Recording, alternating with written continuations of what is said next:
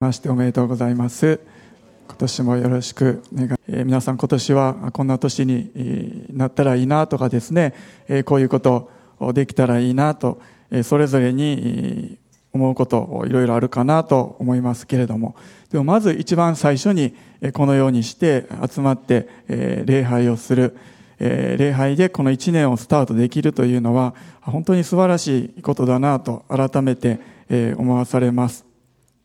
えまあ、今年1年も、え主に捧げますと、えあなたにお委ねしますと、まあ、そのような信仰告白がですね、この礼拝には表されているなと思うんです。皆さん朝起きてですね、どのようにして、えここまで過ごされたでしょうか。え早くに起きて、まず御言葉読んで、主を賛美して、そして落ち着いて朝食を食べながら、今年一年の抱負をですね、お互いに分かち合って、そして身なりを整えて、えきちんと歯も磨いて顔も洗ってですね、落ち着いた心で、え来れたという方どれぐらいいらっしゃるでしょうか。もうバタバタとしてですね、えー、なんとか間に合ったっていう方もおられますでしょうか。私はそっちの方ですね、えー、結構そういう方おられるかなと思います。先日近鉄電車に乗っていたんです。で多分河内松原の手前ぐらいだったと思うんですけれども私連結部分の近くに座っていたらちょうど電車止まるぐらいの時にですねその連結部分のドアがガラガラっと開いて一人の人がもう走り込んできたんですね。やばいやばいと言いながら走りながら電車の後ろの方に走っていったんです。車掌さんだったんですね。でそれ見ながらこれ私やばいなと思ってですね間に合わなかったら電車のドア開けへんぞと思ったんです。で、隣の座ってた若い女の子もですね、やばいやばいと言いながらですね、車掌さん頑張れ、車掌さん頑張れと応援していたんです。で私も心の中で応援していたんですね。で、そうこうする前にふんとこう、電車が止まって、2秒ぐらい多分遅れてドアが開いたんですね。で、あ、やっと間に合ったんやと思って、あよかった、社長さん怒られんで済んだと思いました。で、心なし感のアナウンスちょっと息切れしてたんですね。この電車か松原行きのとかですね言っていましたけれどもでもよかった間に合ったと思ってほっとして隣の女の子はパチパチと拍手をしていました。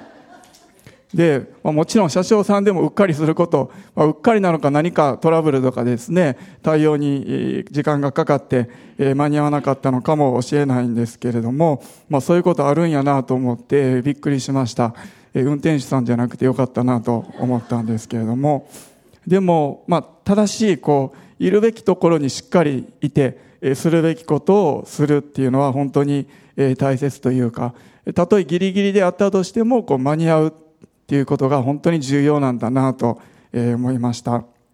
今朝私たちはですね本当に正しいところにもしかしたらもうギリギリ間に合って来られた方もいらっしゃるもうここ来れたのが新年今年最初の奇跡だという方もおられるかもしれないですけれどもでも正しいところにいてするべきことをしている。もちろん教会という場所もそうなんですけれども、まあ、それ以上にですね一年の一番最初の時えとてもその大切な日を主の前に委ねて主にお捧げするえ神様この新しい一年あなたにお委ねしてお捧げしますと。もうだからあなたが導いて、え主が全てを益に変えてくださって、あなたの栄光を表してくださいと、そのようなですね、信仰告白を私たちはできる、本当に恵みだなと思わされます。で今朝は、よくこの新年の時期に読まれることの多い箇所ですけれども、先ほども祈りの中でお読みしました、イザヤ書の43章の19節。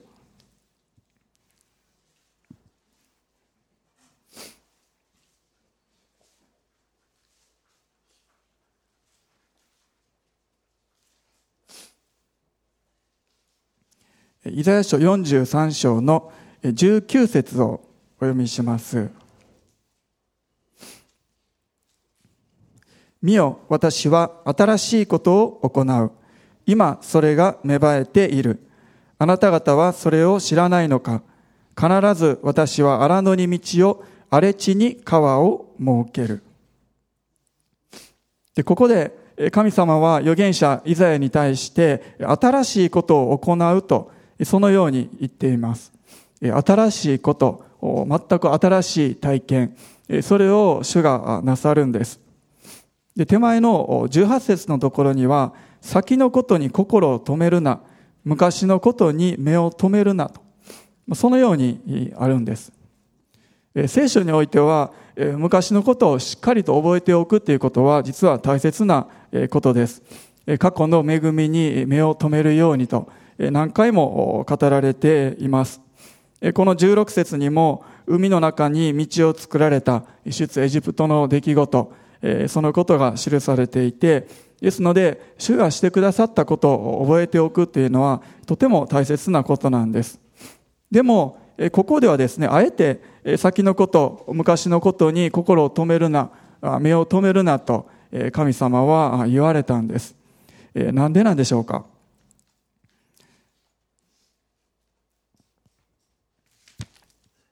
それはですね、ここで神様が語っておられるこの新しいこと、それはですね、今まで何かがあって、それをこう改良して、ちょっと良くなった、新しいこと。そうではなくて、もう完全に、もう全く新しいこと、それを主が行うからなんです。最近、どんなものもですね、新製品が出る感覚っていうのはすごく早いなと思います。コンビニに行ったらですね、もう行くたびにカップラーメンもお菓子ももう新しい味、もう期間限定の新しい味ばっかりなんですね。スマホも家電製品も新製品が溢れていて、で全く新しいとかですね、もう今までになかった。まあ、そのようなキャッチフレーズが溢れているんです。でも私たち消費者ももうみんな知っていてですね、まあ、最新式言うてもそんな前のモデルと大して変われへんやろと、ちょっと速くなってる、ちょっと綺麗なぐらいで、そんな別に前飲んでもちょっと安くなってるからそれでいいかと。私たちもそういうふうに思ってしまうんですね。ですので、もう新しいと聞いても、実はすでにあるものをちょっと改良したもの、それぐらいであることが多いわけなんです。ですので、私たちは神様がしてくださる新しいこと、そこに目を向けるときには、過去のことというのを一旦忘れる必要があるんです。過去のことを頭に入れていると、もうそれが前提になってしまって、それを通して理解できる範囲でしか、神様がなさることも受け取ることができないんです。神様はもう全く新しいことをすることができるお方です。同じ43章の一節。だが今、主はこう言われる。ヤコブよ、あなたを創造した方、イスラエルよ、あなた方を形作った方が、恐れるな、私があなたをあがなったからだ。私はあなたの名を呼んだ。あなたは私のもの。ここに、あなたを創造した方、あなたを形作った方とあるんです。神様は、この世界をもうゼロから創造されたお方です。ゼロから私たちをお作りになったお方なんです。世界ができる前、他のですね、この世界の前の原型みたいな、そのようなものがあって、それを改良して最新型の今の世界ができた。そういうわけじゃないんです。人間を作る時も、まあ、前に何個かですね失敗作みたいなのがあって、改良を重ねてちょっと良いのができてきた、その最新型が私たち、そういうことでもないんですね。もうゼロから全く新しいもの。そしてもうその時点でもう最高のものを作られた。それが神様のなさる技なんです。であるちっちゃな女の子がですねおじいちゃんの膝の上に座って、おじいちゃんの手をですね、触っていたそうです。おじいちゃんのお手手大きくて、黒を重ねたしわしわのゴツゴツのお手手を触っていたんです。で、女の子はおじいちゃんに聞いたんですね。おじいちゃん、神様はおじいちゃんのこと作られたの？と。でおじいちゃんは答えました。そうやで、と。神様がおじいちゃんをもうめっちゃ前に作ってくれたんやで、と言いました。で、女の子はですね、そのおじいちゃんの手を触りながら、自分の手も触ってですね、えー、比べながらもう一回聞いたんですね。おじいちゃん、神様は私のことも作ったの？と。で、おじいちゃん答えました。そうやで、神様はあなたのことをちょっと前に作ったんやで、と言いました。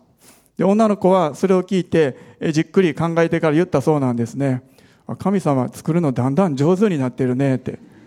そのように言ったんです。私の娘じゃないですよ。えー、そうじゃないですけど、まあ、こんな、まあ、笑い話みたいな話聞いたんですけれども、まあ、このように考えてしまうのが、ある意味で人間の限界でもあるなと思わされます。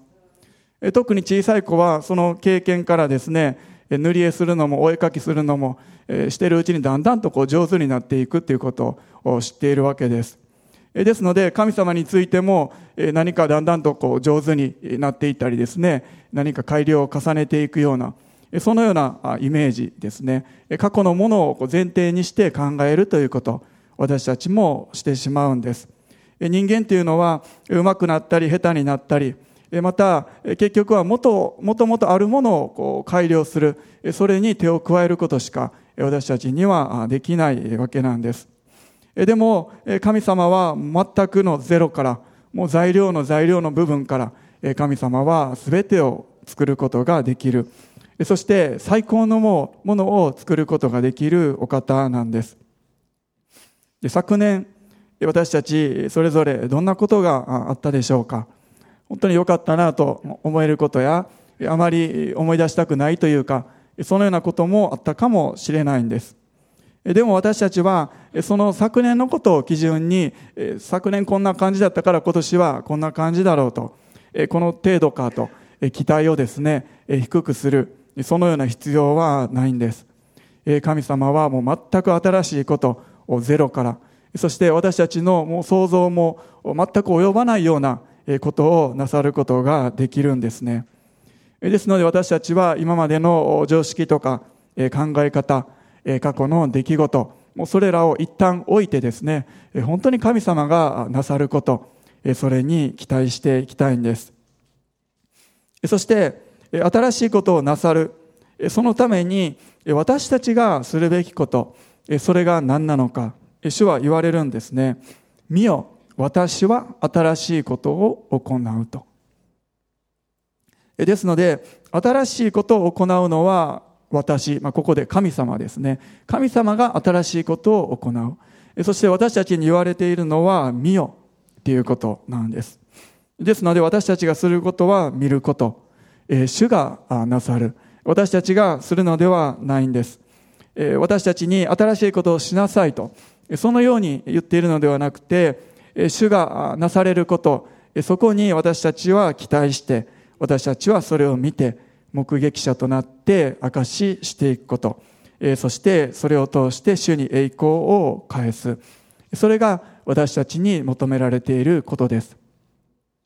見よっていうのは、もちろん文字通りこう見なさいという意味もあります、あると思うんですけれども、それだけではなくてま、相手のこう関心をですね、引き起こしてこう注目するように促していく、そのような言葉だと思います。神様がなさることに注目して見つめていく、そこに目を向けていく、そのことを私たちは促されています。聖書にはですね、他にも同じように見よと、そのように私たちに語りかけられている箇所が本当にたくさんあるんです。ある人によると550以上ですね、そのように呼びかけられているそうです。まあ、いくつか代表的なのを挙げてみますと、創世紀一章の31節神はご自分が作ったすべてのものを見られた。見よ、それは非常に良かった。もう創世記は、え、ここからスタートしているんです。聖書はここからスタートしています。そして、え、新約聖書ヨハネの一章の36節そしてイエスが歩いて行かれるのを見て、見よ、神の子羊と言った。これはバプテスマのヨハネがイエス様を見て言った場面です。私たちはイエス様に目を向ける必要があります。そして新約聖書、マタイの福音書の最後、28章の20節見よ、私は世の終わりまでいつもあなた方と共にいます。そして、さらに、新約聖書の最後、目視録22章の12節は、見よ、私はすぐに来る。ですので、聖書は最初から最後にわたるまで、私たちに対して見よと、そのように語っているんですね。神様がなさることを見なさい。そこに注目しなさい。神様ご自身を見つめなさい。イエス様を見なさい。すでに来られた方、そして天におられる、そしてやがて来られるお方、そのことに目を向けなさい。これが聖書が私たちに語っていることなんです。ですので、私たちは神様がなされるすべてのことの目撃者となっていきたいと思います。主がなされる本当にすべてのことを見逃さないようにしたい。そのように思うんです。アポロ11号が1969年月に着陸した時には世界で6億人ぐらいの人々がですねテレビ中継見守ったそうです私は生まれてなかったですけれどもそれでもみんなですねこの歴史的瞬間こう見ようと思ってですねおそらくテレビの前にかじりついていたのかなと思います歴史に残る瞬間を見ようとしたわけです私たちは本当に主がなさる見業、それを見たいと思います。よくですね、まあ、最近はあまりないかもしれないんですけれども、集会とかにこう行こうかどうか迷ってですね、結局ちょっと忙しいしやめとこうと、やめといて、でも集会に行った人のですね、話を後日聞いたら、いや、めっちゃ良かったでと、もう来たらよかったのにと、こんな、こんな恵まれたことなかったでと、そのような話を聞いて、あ、行ったらよかったなと、えー、思うことってあるかなと思うんですね。最近は中継で見たりとか、後で見たりすることもできるんですけれども、でもその場所にいるっていうのは本当に特別なことだと思います。またですね、教会の集会や働きに限定されることもなくですね、本当に日常生活のうちにも神様が成してくださること、その一つ一つを私たちは見逃さずに、本当に受け取って体験していきたいと思います。そして日常に起こる一つ一つのことの中にも本当に主がなさるその意味というものを見出して神様に感謝して証ししていくことができます。続けて今それが芽生えているとそのようにあります。今それが芽生えている。以前の翻訳では今もうそれが起ころうとしていると。えーまあ、これで暗唱しておられる方もおられるかなと思います。今もうそれが起ころうとしている。どちらも分かりやすい言い訳だなと思いますけれども、今それが芽生えている。こっちの方がちょっとビジュアル的にですね、イメージ持つことができるかなと思います。特に植物が好きな方ですね、何か植えておられる方はイメージしやすいと思います。新しい芽が生えてくるんですね。それがすでに生えてくるんです。最初の芽というものは小さなものかもしれない。普通に生活しているだけではですね、その芽というものは見逃してしまうかもしれない。ちっちゃい弱々しい芽かもしれないけれども、でもその芽というものは確かに生えていって、やがて大きく成長していくんです。私たちもですね、普通に生活していたら気づかないかもしれないですけれども、神様の目を持って、そして期待しながら私たちの周りを見ていくときに、実はここに新しい芽が生えているな、ここにも新しい芽が生えているな、ここはまだ生えていないけどなんか生えてきそうな雰囲気がするなと。まあそのような領域っていうものがですね、私たちの周りにはたくさんあるんだろうなと思うんですね。先日妻が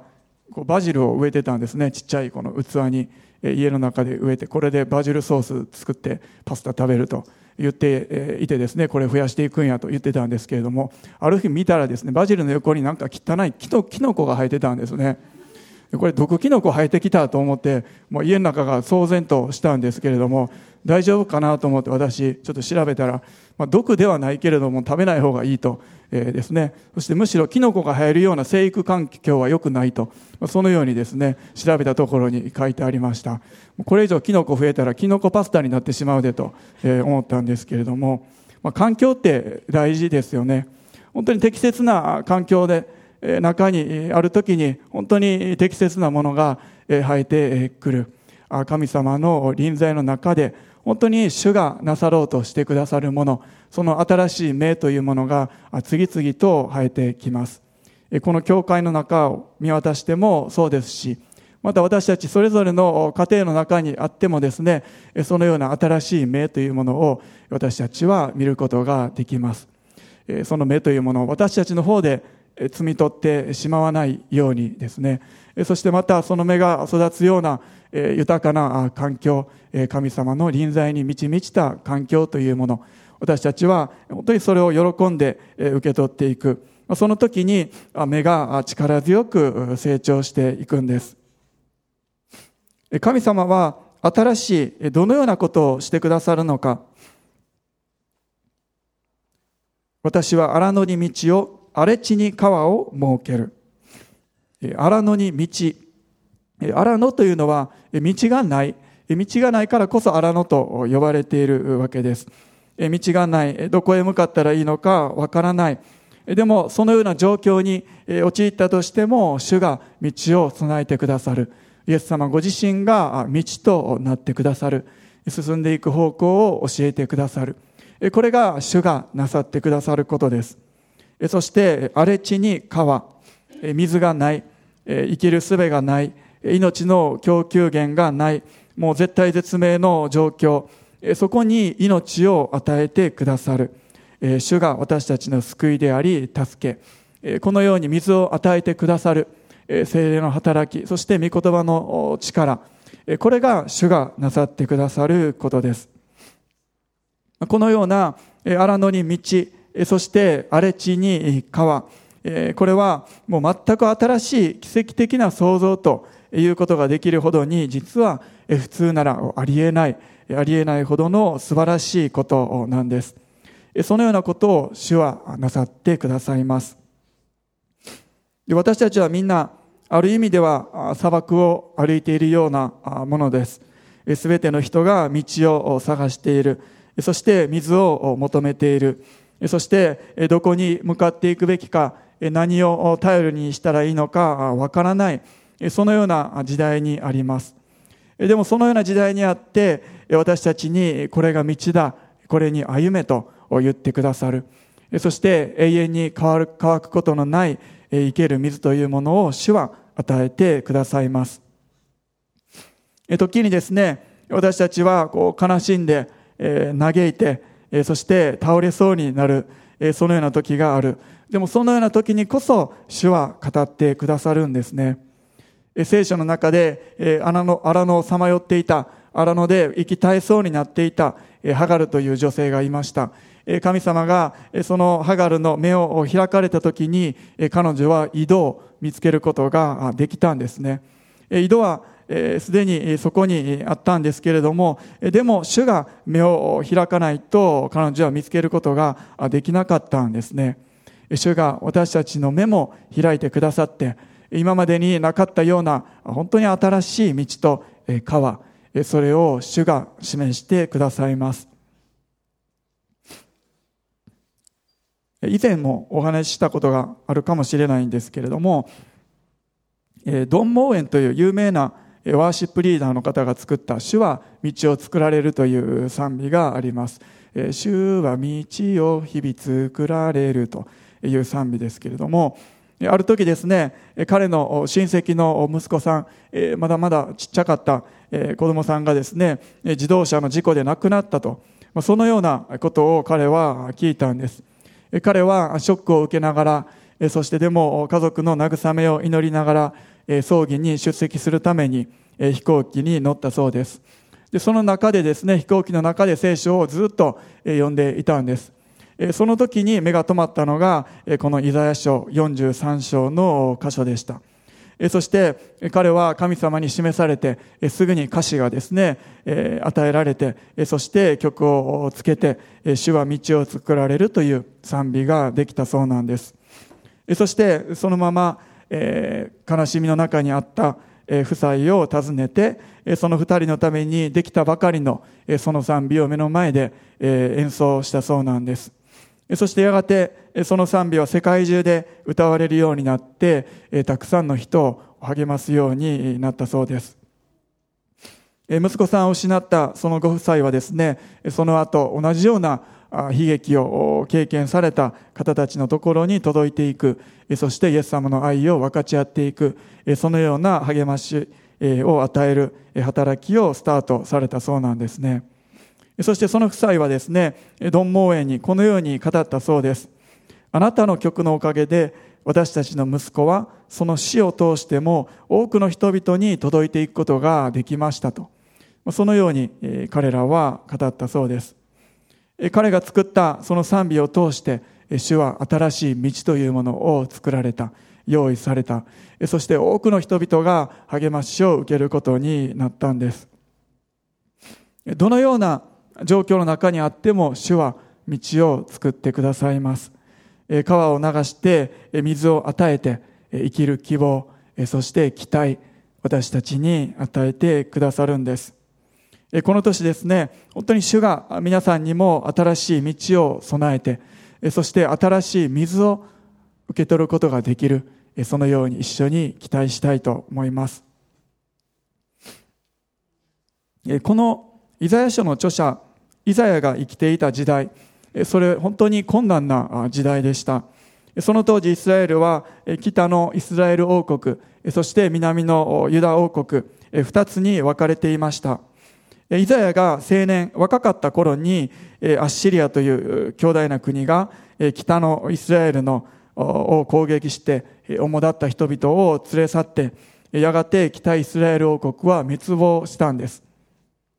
そして、その数年後には、アッシリアの大軍はイザヤが住んでいたユダ王国の中にも攻めてきて、何十もの都市が破壊されて、約20万人が捕虜として連れ去られたそうです。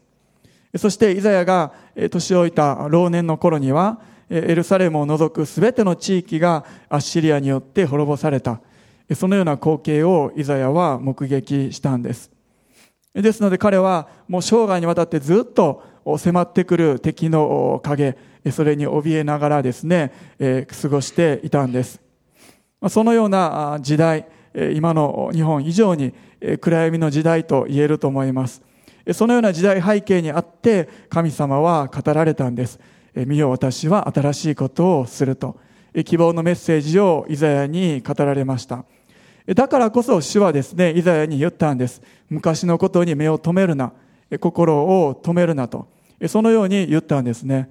もし今置かれている状況、過去彼が経験した状況、光景、そこに目を留めてしまうと、とてもじゃないけれども、新しい希望なんて持つことはできなかったんです。だからこそ、昔のこと、過去のことにとらわれずに、私がなさる、私がする、新しいことに目を向けるように、主は語られたんです。同じく、43章の4節ここには驚くべきメッセージが書かれています。聖書の中でもとても有名な説の一つです。43章の4節私の目にはあなたは高価で尊い。私はあなたを愛している。とても有名な聖書の箇所です。このメッセージも神様はイザヤを通して人々に語られたんです。国はですね、侵略されて本当に壊滅的な状況。多くの人が囚われの身となってしまった。しかもですね、実はその原因というものは彼ら自身にあったんです。彼らが神様に背いて反逆して偶像礼拝を行い、本当に道徳的に腐敗していた。そのような状況があったんです。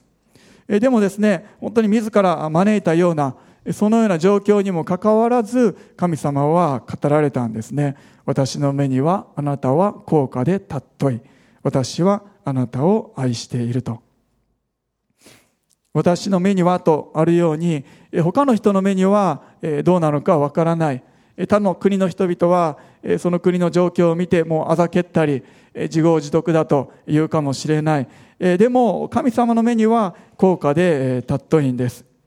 時に私たちは本当にいろいろな人の声を聞きます。そして何より自分自身の声というもの、自分は本当にみすぼらしい、弱い、え本当に恥ずかしい、そのような惨めな思いに私たちもなることがあります。でも主はですね、私の目にはあなたは高価で尊い。私はあなたを愛していると。状況にかかわらず、私たちの本当に置かれている、え状況、状態にかかわらず、神様はそのように語られるんです。この時に、この予言が語られたイスラエルの民にとっての新しいこと、それは何だったのか？それはイスラエルの民の回復であり、また補修からの解放。そしてまたですね、それだけではなくて終わりの時、終わりの時に実現する完全な新しいこと、新しい点と新しい地、それはまだ実現していないですけれども、そのことも含まれていると言われています。そしてまた、同じ神様を信じる私たちは、その神様がですね、同じように新しいことを私たちの人生の中にもなさってくださると信じることができます。しかしですね、本当に新しいものを受け取るには、前の古いものが壊される、そのような必要があるんです。汚いものの中に新しい綺麗なものを入れても濁ってしまうだけなんです。古いものを完全に取り除いて、完全にゼロから新しいものを受け取る必要があります。ですので、イスラエルの民も痛みの期間を通ったんです。私たちも新しいことを受け取るときには、時には痛みというものも経験します。イエス様が十字架の死を通られて、そして栄光の復活に至ったように、私たちもそこに合わされるんです。コリント人への手紙第2、5章の17節お読みします。第2コリント5章の17節です。ですから、誰でもキリストのうちにあるなら、その人は新しく作られたものです。古いものは過ぎ去って、見よ、すべてが新しくなりました。ここにもすべてが新しくなったとあります。でもその前に、誰でもキリストのうちにあるならとあるように、私たちはまずイエス様のうちにある必要があります。信仰によってイエス様に合わされる。イエス様の十字架の死、そして復活の栄光、そこに合わされる必要があるんですね。私たちもイエス様と一緒に十字架で死んだ。そのことを通して古いものがもう完全に破壊されて、古いものが過ぎ去って、そして全く新しいものを受け取ることができるようになったんです。もう一箇所最後、えー、新しいという言葉が入っている有名な御言葉をお開きします。イザヤ書の40章の31節です。しかし、主を待ち望む者は新しく力を得、わしのように翼を広げて登ることができる。走っても力衰えず、歩いても疲れない。ここでは主を待ち望む、待ち望むということが語られています。待ち望んで主を、主がなさることを見る。その時に私たちは新しい力を得ることができます。ここにわしが出てきますけれども、アメリカに生息しているワシ、70年ぐらい生きるそうなんです。でも、それだけ長生きするためには、途中のその人生の半ば頃にですね、大きなことをする必要があるそうなんですね。5ヶ月間ぐらい高い山のところに作った巣をの作ってですね、そこに行ってですね、まずは自分の古いくちばしをこう岩に打ち付けて、そのくちばしを取るそうなんです。取れると数週間後ぐらいに新しいくちばしが生えてくるそうなんですね。その次にそのくちばしを使って自分の古くなった爪を一本一本抜いていくそうなんです。そしてそれが抜けるとまた新しい爪が生えてくる。そして最後にはその新しい爪を使って古くなった羽を全部むしり取っていくそうなんです。そうするとまた新しい羽が生えてきて、そのようにして完全に新しい体になると、さらに何十年も生きていくことができるそうなんです。ですので、新しいものを得るためには必ず古いものというものを捨てる必要があります。でも私たちは自分自身を打ち叩いて古いものをこう引っこ抜いてですね、する必要はないんです。イエス様がすでに十字架で完了されたからです。私たちも十字架でイエス様と共に死んで、そして復活した。誰でもキリストのうちにあるならその人は新しく作られたものです。古いものは過ぎ去って見よすべてが新しくなりました。私たちは日々の歩みにおいても復活されたイエス様と共に歩んで新しいことを期待することができます。時には今までの慣れ親しんだ環境がえもしくは大切にしていたものが取られてしまうなくなってしまうような経験もあるかもしれない。でも神様はさらなる祝福というものを用意しておられるんです。暗闇の中にいた人々に対して主は語ったんです。そしてあなた方はそれを知らないのかと。そのように主は言われました。新しいことをするのにあなた方はそれを知らないのかと。私たちは知っているかなと思うんですね。もうすでに主がなさることその使命というものが私たちの周りには芽生えています。私たちは一緒にそのことを目撃していきたいと思います。この新しい都市この教会そして皆さんそれぞれの家庭にそしてお一人お一人の人生に主がされる新しいことを期待していきましょう。荒れ地に川をそして荒野に道を主は作ってくださいます。お祈りします。皆さん一緒にお祈りください。立ち上がってしばらく祈っていきましょう。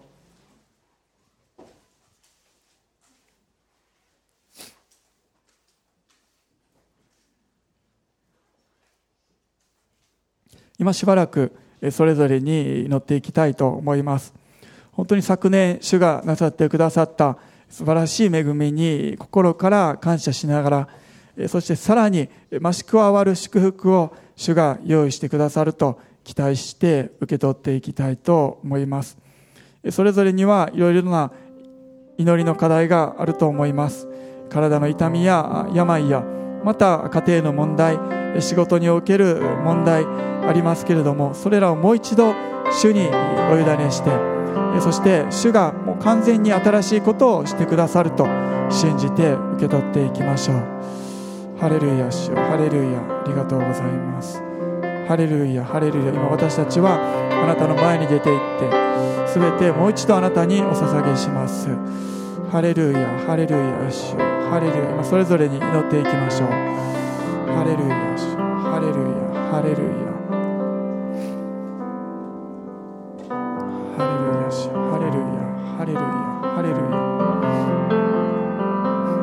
どうか私たちが今置かれている状況や過去の出来事に目を留めすぎることがありませんように本当に主がなさってくださった良いことだけに目を留めてそしてそれらを超えて主がなさると信じていくことができますように。ハレルヤ主よ。ハレルヤハレルヤ。おハレルヤ。お主よ。ハレルヤ主よ。ハレルヤ。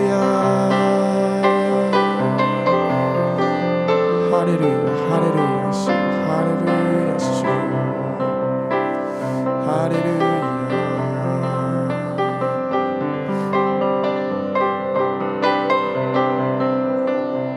ハレルヤハレルヤ私たちがどのようなところにあっても主が道を作ってくださると信じます。主が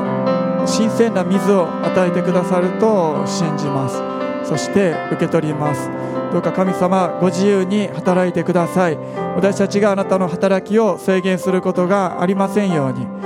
ハレルヤ主よ。ハレルヤ。私たちの思いまた霊を主がますます解放してくださって。ハレルヤ。すべてあなたにお委ねすることができますように。ハレルヤ主よ。ハレルヤ。ハレルヤ主よ。ハレルヤ。ハレルヤ。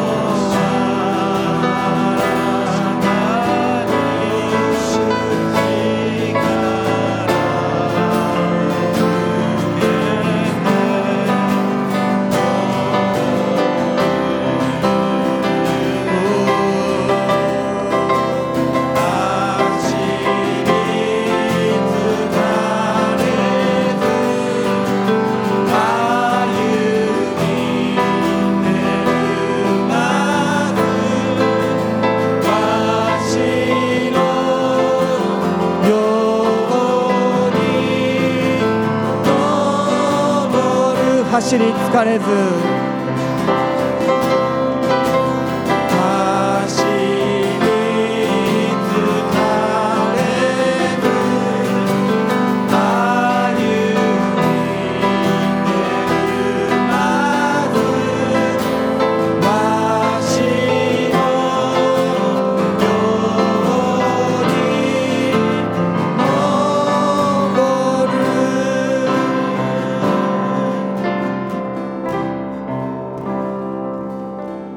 私たちの主イエス・キリストの恵み父なる神の愛精霊の親しい交わりが私たち一同の上に今よりの地常しえまでも豊かにありますように。アメン。